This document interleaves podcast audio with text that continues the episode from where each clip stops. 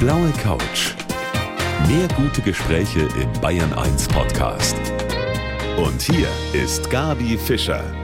Einen schönen guten Abend und der Mann, der heute mein Gast ist, der arbeitet mit der allerberühmtesten Maus zusammen, die wir hier in Deutschland haben. Er ist nämlich unter anderem Moderator von der Sendung mit der Maus. Herzlich willkommen, Ralf Kaspers. Vielen Dank. Herr Kaspers, Sie moderieren Kindersendungen, unter anderem ja auch Wissen macht A. Und was ich persönlich sehr interessant finde, dass so viele Erwachsene sich das auch gerne ansehen. Ist das für Sie überraschend? Ja, eigentlich ist es nicht überraschend, weil jeder möchte ja Dinge so erklärt bekommen, dass man das versteht. Und das machen wir halt, weil wir es eben für Menschen erklären, die noch vielleicht noch nicht so viel von der Welt gesehen haben. Und das Angenehme ist, dass, dass es da sehr niederschwellig ist. Das ist das eine. Und das andere ist, die ähm, Moderation bei Wissen macht A oder auch wenn ich was für die Maus mache, das ist ja in der Regel immer genauso, wie ich das gerne sehen möchte. Und ich bin jetzt auch nicht mehr der Jüngste. Und vielleicht kommt da auch so das ein oder andere damit zu, was andere Erwachsene vielleicht auch gut finden. Die Maus, das müssen wir ja sagen, die ist ja mittlerweile Kult bei uns. 50 Jahre ist sie in diesem Jahr geworden und wird irgendwie doch nicht älter. Haben Sie ordentlich gefeiert? Ja, wir haben ordentlich gefeiert. Wir feiern immer noch. Es gibt ja am 3. Oktober den Maustüröffnertag, der jetzt ganz im Zeichen der Zukunft steht und natürlich auch im Zeichen des Geburtstags. Also eigentlich ist das ganze Jahr Geburtstag. Das ist das Schöne dabei. Und Sie feiern nicht nur Geburtstag, sondern schreiben auch Bücher und Sie haben eine ganz wilde Biografie. Über all das werden wir sprechen. Schön, dass Sie zugeschaltet sind aus Köln. Über den Namen von meinem heutigen Gast, da gibt es so gewisse Gerüchte, sage ich mal. Ich weiß nur, offiziell heißt er Ralf Kaspers und unter diesem Namen kennt man ihn auch als Moderator. Aber Herr Kaspers, da gibt es auch eine andere Version. Ja, meine Eltern waren sehr kreativ, sage ich mal so, und sehr entspannt. Und die dachten, es wäre eigentlich schön, wenn sich das widerspiegelt. Außerdem waren sie Mozart-Fans und so ist mein eigentlicher Name Herzglitzer Ralphonus Elvis Maria Kaspers. Ist das tatsächlich so? Also ich weiß gar nicht, was ich sagen soll. Ich, ich mag es ja gerne, wenn ich so ein bisschen Unsicherheit verbreite. Insofern werde ich das jetzt nicht weiter bestätigen. okay. Aber es gibt tatsächlich, tatsächlich haben wir, ähm, man sieht das bei, beim Abspann von einer Wissmacht A-Folge, weil wir da mal mit den echten Namen hantiert haben. Da steht es mit Herzglitzer Kaspers, stehe ich dann da. Und wenn Sie jetzt sagen würden, Sie sind in Deutschland geboren, dann hätte ich gesagt, das kann ich Ihnen nicht glauben. Aber Sie sind in Borneo geboren und ich könnte mir vorstellen, da ist das möglich, dass man da so einem kleinen Wut Wurzel so einen Namen gibt. Ja, ich bin ja Anfang der 70er auf die Welt gekommen, sozusagen in den späten Wirren der Hippie-Jahre. Und vielleicht war das auch ein Grund für meinen besonderen Namen. Ich brauchte ein paar Jahre, um mich daran zu gewöhnen, weil es ist absolutes Hänselmaterial. Und dann mein Nachname, Kaspers, sowieso. Mhm. Ich glaube, ich habe jeden Witz gehört, den man über Kasperle und Seppel und den ganzen Kladderadatsch machen kann. Also, ja, da, da bin ich ein gebeuteltes Kind, sagen wir mal so. Und der Rest des Namens hilft da auch nicht besonders weiter. Also auf jeden Fall haben Sie sich mit diesem Namen auch einen Namen gemacht als Autor und Moderator und Sie haben sich auf Kinder spezialisiert und da muss man ja komplexe Themen gut runterbrechen können, dass eben auch die kleinen Leute das alles gut verstehen. Das ist wahrscheinlich oft die Schwierigkeit, oder? Es ist die Schwierigkeit, weil ich ja von nichts Ahnung habe eigentlich, dass ich das erstmal verstehe und dass ich erstmal die Antworten auf die Fragen, die wir gestellt bekommen, kapiere. Und das, das ist eine große Schwierigkeit und das ist das Anstrengende. Nicht nur für mich, ich finde es eigentlich gar nicht so anstrengend, aber für die Menschen, mit denen ich telefoniere, mit den Fachleuten. Und wenn ich die frage, was ist denn jetzt eigentlich die Antwort auf diese Frage, dann ist es bei den meisten Expertinnen und Experten so, dass die halt sehr in ihrem Fachjargon sprechen. Das klingt wie Deutsch, aber es ist ehrlich gesagt nicht wirklich Deutsch. Also man muss da immer übersetzen. Und dieses Übersetzen bedeutet im konkreten Fall, ich frage nach, was das denn eigentlich heißt. Und dann müssen die es erklären. Und das ist echt schwierig, weil die haben ihre Wörter und die wissen, was die bedeuten. Aber das zu übersetzen in eine Sprache, die ich spreche, also die mhm. ich verstehe, das ist wirklich harte Arbeit. Und da muss ich immer nachhaken und da muss ich immer wirklich konsequent bleiben und mich selbst immer fragen, habe ich es jetzt eigentlich tatsächlich verstanden? Und das kann echt nerven. Wenn die es dann irgendwann geschafft haben, es mir so zu erklären, dass ich es kapiere, dann sind die selbst ganz oft sehr froh, weil jetzt kann ich es endlich mal meinen Kindern erklären, so. weil endlich habe ich so die Wörter, die man braucht. Und das ist dann so ein Erfolgserlebnis für beide. Und das ist das Schöne an der Arbeit. Sie sagen ja, Sie sind in die Fernsehwelt eigentlich so reingeschlittert. Also bei Ihnen war das so, dass Ihnen das quasi zugeflogen ist? Ja, ich habe ein Praktikum gemacht bei Geh aufs Ganze. Und ja, an das Praktikum bin ich durch meine Mutter gekommen, weil die da jemand kannte und weil sie nicht mehr meinen Unterhalt bezahlen wollte. Insofern musste ich Geld verdienen.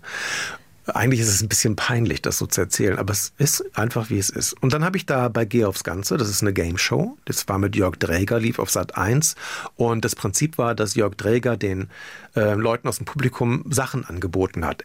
Und das musste sich ja jemand ausdenken und das hat, haben wir in der Redaktion gemacht. Und da habe ich angefangen beim Fernsehen zu arbeiten, so regelmäßig. Und ich war durch Zufall auf einem Video drauf, das hat jemand bei Super RTL gesehen.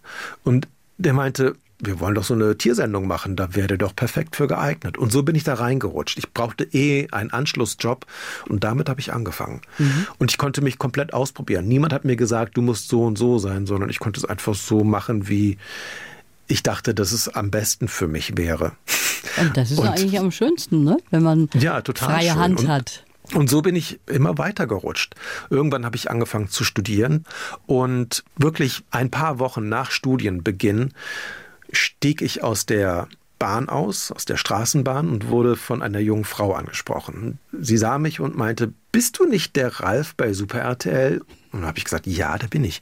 Ja, sagte sie, die vom WDR, die suchen neue Moderatoren für eine Sendung. Und die wollten dich immer schon mal anrufen, aber die hatten eine Nummer nicht. Jetzt, wo ich dich hier treffe, melde dich doch mal da und da. Und Was dann habe ich da angerufen. Zufall. Genau, dann habe ich da angerufen und dann habe ich eine Probesendung gemacht. Die Sendung hieß Mausclub. Das war so ein Ableger von der Sendung mit der Maus. Und da war auch die junge Dame da, die junge Frau, die mich angesprochen hat. Das war Shari. Wir haben dann zusammen die Sendung gemacht, noch mit Tina Halberscheid.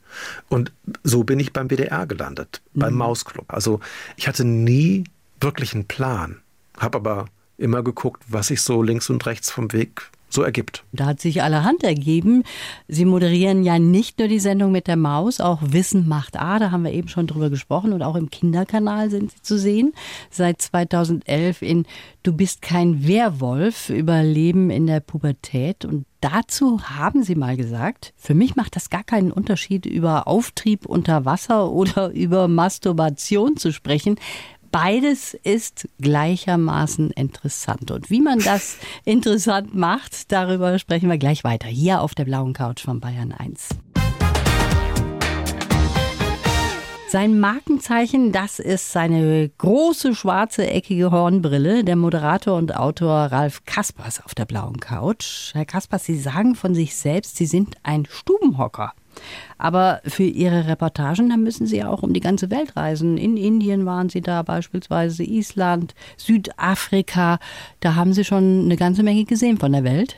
Ja, das stimmt. Und es war schon toll. Also ich glaube, das ist auch der Reiz von Jochen Lachmuth, das ist der Redakteur bei der Maus, der für die, für die ganzen Auslandsmäuse zuständig ist. Und der weiß, dass ich eigentlich gerne zu Hause bleibe. Und das freut ihn immer sehr, wenn er mich in die Welt schicken kann, weil er weiß, das ist so gar nicht mehr meine Komfortzone. Aber es macht trotzdem immer irgendwie sehr viel Spaß, weil ich natürlich auf der anderen Seite es super finde, neue Sachen zu sehen und, und zu gucken, wie, wie andere Familien irgendwo anders auf der Welt leben. Und das ist schon echt schön. Also zu Hause zu bleiben hat natürlich auch Vorteile. Zum Beispiel kann man da wunderbar Bücher schreiben. Ihr neuestes habe ich nämlich hier vor mir liegen.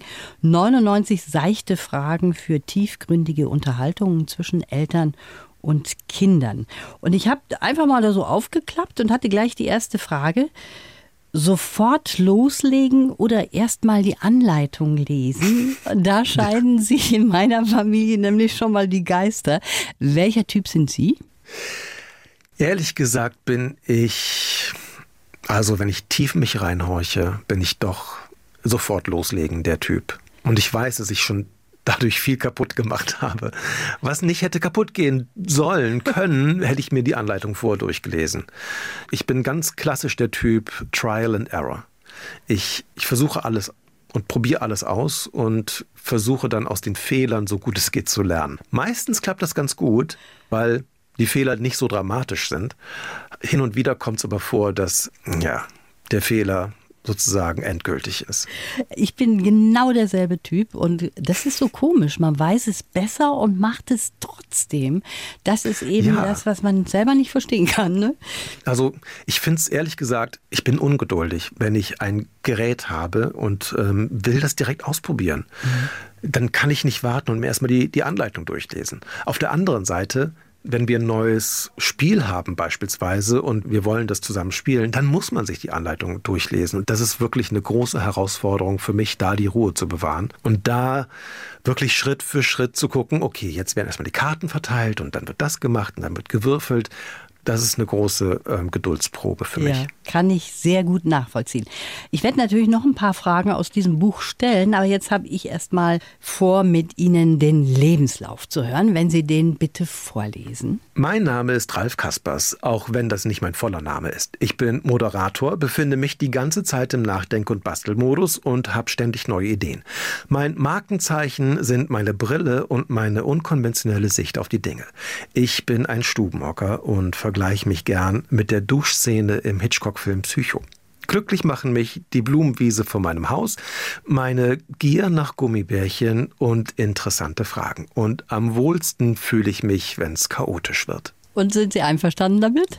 Also die Brille habe ich mir nicht ausgesucht, die kam irgendwie automatisch zu mir. Das war jetzt nicht so geplant, dass ich dachte, ich brauche irgendwie eine Marke und ein Markenzeichen. Das war mir irgendwie ganz fremd. Was mich jetzt noch interessiert vom Lebenslauf, obwohl, hatten Sie noch eine Kritik eigentlich? Ja, diese Gier nach Gummibärchen, das ist mir zu eng gefasst, tatsächlich. Ich esse alles gern, was süß ist. Ich bin wirklich also von mir aus könnte so ein fünfgängiges Menü nur aus Nachtisch bestehen. Da bin ich vollkommen mit Ihnen auf einer Linie. Aber was ich noch gerne wissen wollte, Sie haben im Lebenslauf ja diese Duschszene in Psycho erwähnt und da hatten Sie auch keine Kritik dran. Aber ich muss jetzt mal wissen, was steckt denn da dahinter? Also das eine ist natürlich, ich gucke total gern gruselige Filme. Ich grusel mich gerne einfach so.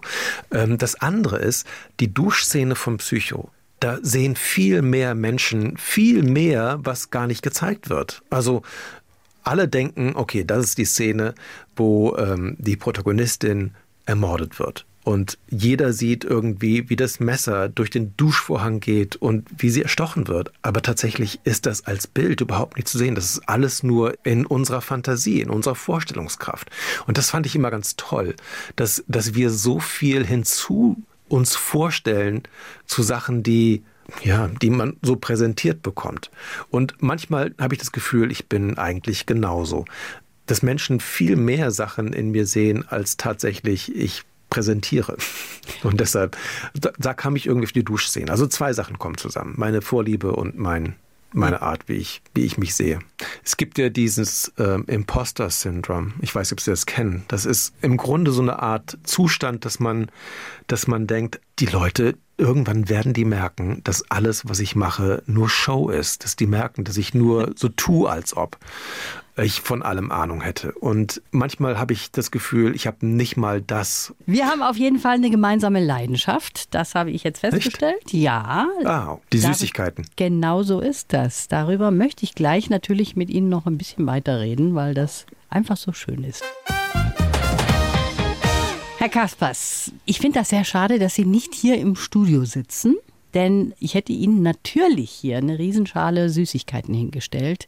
Damit kriegt man sie wirklich sofort, oder? Absolut. Also wenn man sagt, Liebe geht durch den Magen, dann kann ich das äh, zu 100 Prozent unterschreiben. Vor allem, wenn das sehr, sehr zuckrig ist, was durch den Magen geht. Ehrlich gesagt beneide ich Sie so ein bisschen weil Sie in der Nähe von einem Gummibärchenfabrikverkauf wohnen. Ich drücke ja. das jetzt mal so aus. Wir machen das mal ganz öffentlich-rechtlich sehr neutral. Sehr es gibt einen neutral. Fabrikverkauf. Und da schlagen Sie auch immer wieder zu? Also man muss sich so vorstellen, der Fabrikverkauf von diesem großen Hersteller, das ist wie ein großer Supermarkt mit vielen Gängen und Regalen. Aber in den Regalen gibt es nur Süßigkeiten, es gibt nur Weingummi und saure Sachen und es ist wirklich echt schlimm eigentlich, aber auch wieder ganz schön. Und wenn ich Zeit habe, dann gehe ich da sehr gern hin und lasse es mir gut gehen. Und oft ist es bei Wissen macht A ja tatsächlich so, dass wir Sachen zeigen müssen.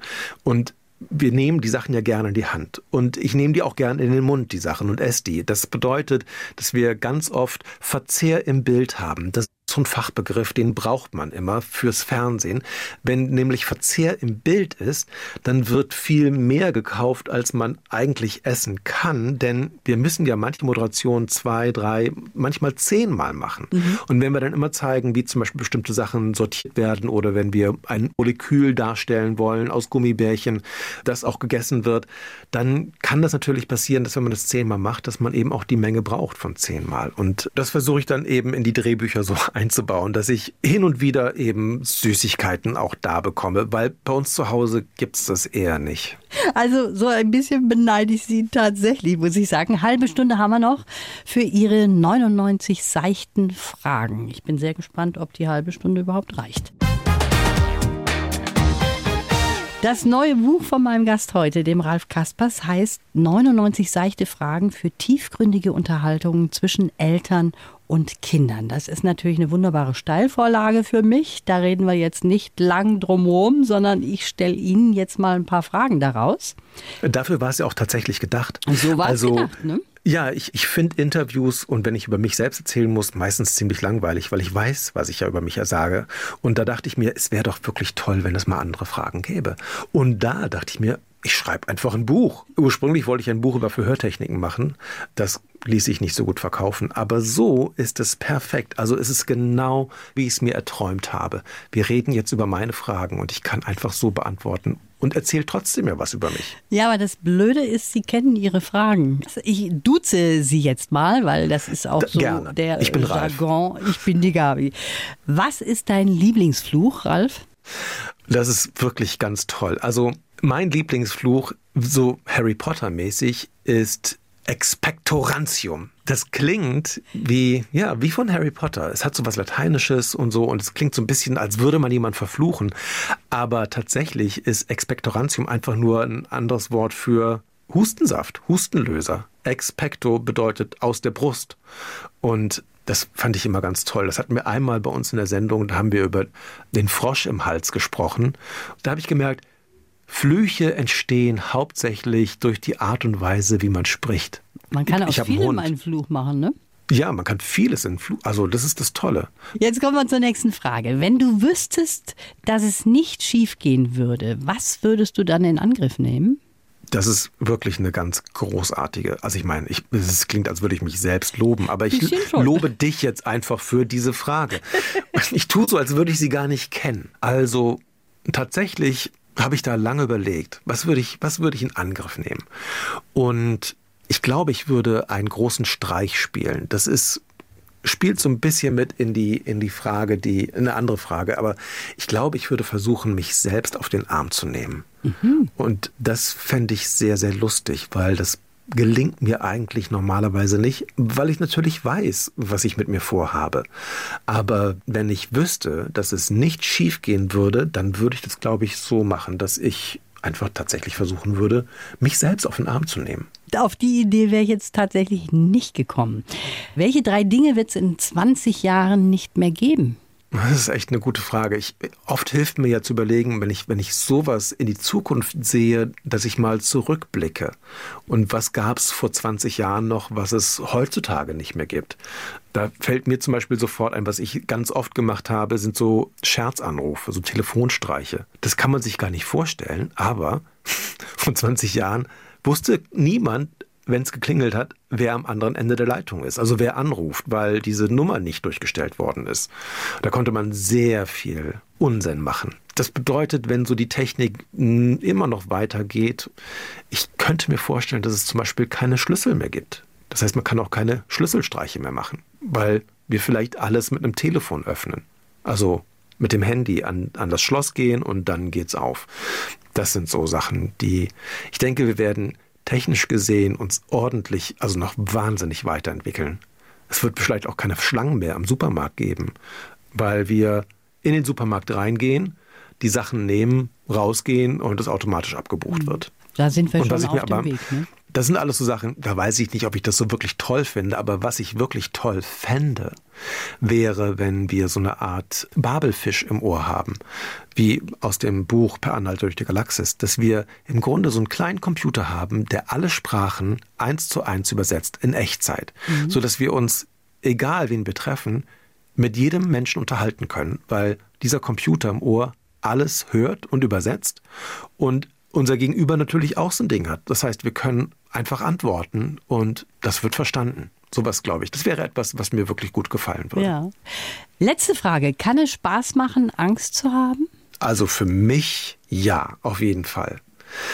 Das klingt jetzt erstmal seltsam, weil wieso kann so ein, so ein schlimmes Gefühl Spaß machen? Aber man muss sich überlegen, wenn man zum Beispiel Achterbahn fährt, dann ist da ja auch immer ein bisschen Angst mit. Also man weiß zwar, dass eigentlich nichts passieren kann, aber trotzdem fällt man und wird hochgeschossen und es ist wirklich sehr, es kann einem schon Angst machen. Oder man geht in so ein Haunted House, also so eine Art Geisterbahn, wo man erschreckt wird. Das macht auch Angst, aber trotzdem ist es ja irgendwie total schön, wenn es dann vorbei ist. Und es ist so wie beim autogenen Training, wenn man alle Muskeln anspannt im ganzen Körper, das ist dann die Angst, und dann loslässt, das ist dann, wenn die Angst vorbei ist, dann ist es so was ganz Erleichterndes. Und das, finde ich, kann schon Spaß machen, diese Art von Angst, weil die immer noch so unter kontrollierten Bedingungen ist. Deshalb lese ich auch gerne Horrorgeschichten oder höre mir so Gruselhörspiele an. Ja, irgendwie macht mir das schon Spaß. Also, wer demnächst so ein erstes Date mit jemandem hat, der könnte sich unter Umständen das Buch mit den 99 seichten Fragen von dem Ralf Kaspers mitnehmen, ein paar Stellen. Und ich finde, das sagt sehr viel über denjenigen aus, wenn der da eine Antwort gibt. Da kann man sehr viel rausziehen. Schön, dass du hier auf der blauen Couch sitzt. Ralf, ich habe mir mal angeschaut, wie viele Preise du so abgeräumt hast in deinem Leben. Unter anderem Grimme-Preis, den Goldenen Spatz und auch das Bundesverdienstkreuz. Da wäre jetzt auch die Frage, lieber eine Tonne Gummibärchen oder viele Preise? Lieber eine Tonne Gummibärchen. Tatsächlich? Auf jeden Fall. Ja. Preise, damit kann ich ehrlich gesagt gar nicht so viel anfangen. Also Klar, ich könnte sie ablecken, aber die schmecken jetzt nicht so besonders gut. Da bin ich lieber bei Gummibärchen, ehrlich gesagt. Und ansonsten, wenn man ehrlich ist, stehen die Preise ja dann doch nur irgendwo rum und werden staubig. Ich weiß nicht, Preise finde ich nett, aber meistens doch überschätzt. Eins kann man auf jeden Fall sagen, deine Arbeit macht dir super viel Spaß, oder? Richtig, genau. Und das, das kommt noch, vor allem wenn man jetzt bei den Preisen bleibt, noch dazu das ist immer für mich ganz schwierig nachzuvollziehen, dass ich für etwas, was mir Spaß macht, dann auch noch einen Preis bekomme. Oft denke ich, man, man muss für Sachen ausgezeichnet werden, die, ja, die einem schwerfallen, wo man so richtig, ja, sich richtig wund gearbeitet hat. Und so empfinde ich das einfach gar nicht. Und dann finde ich es seltsam, dafür dann einen Preis zu bekommen. Ja, kann man so sehen. Du selber bist ja Papa von drei Kindern. Mhm. Und deine Kinder sagen, du bist ein strenger Vater. Und jetzt, nachdem wir so langsam aber sicher hier zum Ende unseres Gesprächs kommen, kann ich mir das gar nicht vorstellen, Ralf. Die sagen sogar, ich bin der strengste Vater. Wir sind die strengsten Eltern überhaupt. Das sagen meine Kinder. Lustigerweise sagen deren Freunde das auch von deren Eltern. Also irgendwie scheint das hier in der Nachbarschaft sehr weit verbreitet zu sein. Wahrscheinlich ist es total normal, dass Kinder die eigenen Eltern immer als die strengsten Eltern sehen. Weil klar, also wir müssen ja sagen, nee, das geht so nicht. Oder du musst um so und so viel zu Hause sein oder du musst um so und so viel Uhr aufstehen und in die Schule gehen. Und wir sind ja immer die, die die Kinder irgendwie drängeln oder begrenzen. Und so in der Masse, ja, kann ich mir schon vorstellen, dass das dann relativ streng vorkommt einem. Das ist natürlich auch eine gewisse Phase und ich höre daraus, deine Kinder sind wahrscheinlich so ein bisschen in der Pubertätsphase. Tatsächlich sind zwei Drittel schon mehr oder weniger aus der Pubertät raus. Also eigentlich sind wir sehr gut durchgekommen durch diese, durch diese schwierige Phase. Und wie ist das mit deinen Kindern? Sind die eigentlich, weil du ja auch das kindliche Publikum ansprichst, sind die damit ganz gut gefahren? Sagen die, Mensch, das war toll, ich wurde so oft angesprochen auf dich und andere Freunde, die gucken dich dauernd. Ich weiß, dass sie es im Kindergarten seltsam fanden, dass die anderen Kinder keine Väter hatten, die im Fernsehen auftauchen. Weil für die war das so normal und die, das, die konnten das gar nicht verstehen, dass jemand was anderes arbeitet, weil die es halt nicht anders kannten. Dann habe ich noch eine letzte Frage. Natürlich aus deinem Buch. Das ist die letzte Frage, die ich jetzt an dich stelle. Lieber reich oder lieber berühmt? Hm, also ich glaube, ich wäre wahrscheinlich lieber reich als berühmt. Weil ich kriege ja immer so einen kleinen Geschmack, wie das ist, berühmt zu sein. Und das erscheint so auf den ersten Blick immer ganz nett, weil alle Leute kennen einen und man bekommt die besten Plätze im Restaurant, als ob. ähm, man denkt sich das so, man stellt sich so vor, dass einem überall ein roter Teppich ausgerollt wird, aber das ist ja nur die halbe oder die Viertelwahrheit. Eigentlich ist Berühmtsein ja anstrengend teilweise, weil man man kann nicht einfach irgendwo an der Straße stehen und in der Nase popeln, weil irgendjemand sieht sich das ganz genau an und spricht einen dann an oder schreibt einen Brief an den Intendanten oder so. Also man, man ist nie so richtig für sich, man ist immer unter Beobachtung. Das ist nicht immer das Beste. Wenn man reich ist, dann hat man das nicht unbedingt. Man kann das sehr viel mehr so unter Verschluss halten und kann trotzdem viele gute Sachen machen. Also das würde ich zumindest machen. Ich glaube, ich würde, wenn ich, wenn ich, wenn Geld keine Rolle spielen würde, dann würde ich versuchen, das für viele Menschen so möglich zu machen, dass auch in deren Leben Geld keine Rolle mehr spielt. Das finde ich irgendwie ganz schön. Das war jetzt schön mit dir zu reden, insbesondere auch diese Fragen, die sind herrlich und sagen so viel aus, auch die Antworten darauf. Ich wünsche dir alles Gute und grüß mir natürlich in diesem Geburtstagsjahr die Maus. Das mache ich sehr gerne. Vielen Dank. Die blaue Couch. Der Bayern 1 Talk als Podcast. Natürlich auch im Radio. Montag bis Donnerstag ab 19 Uhr.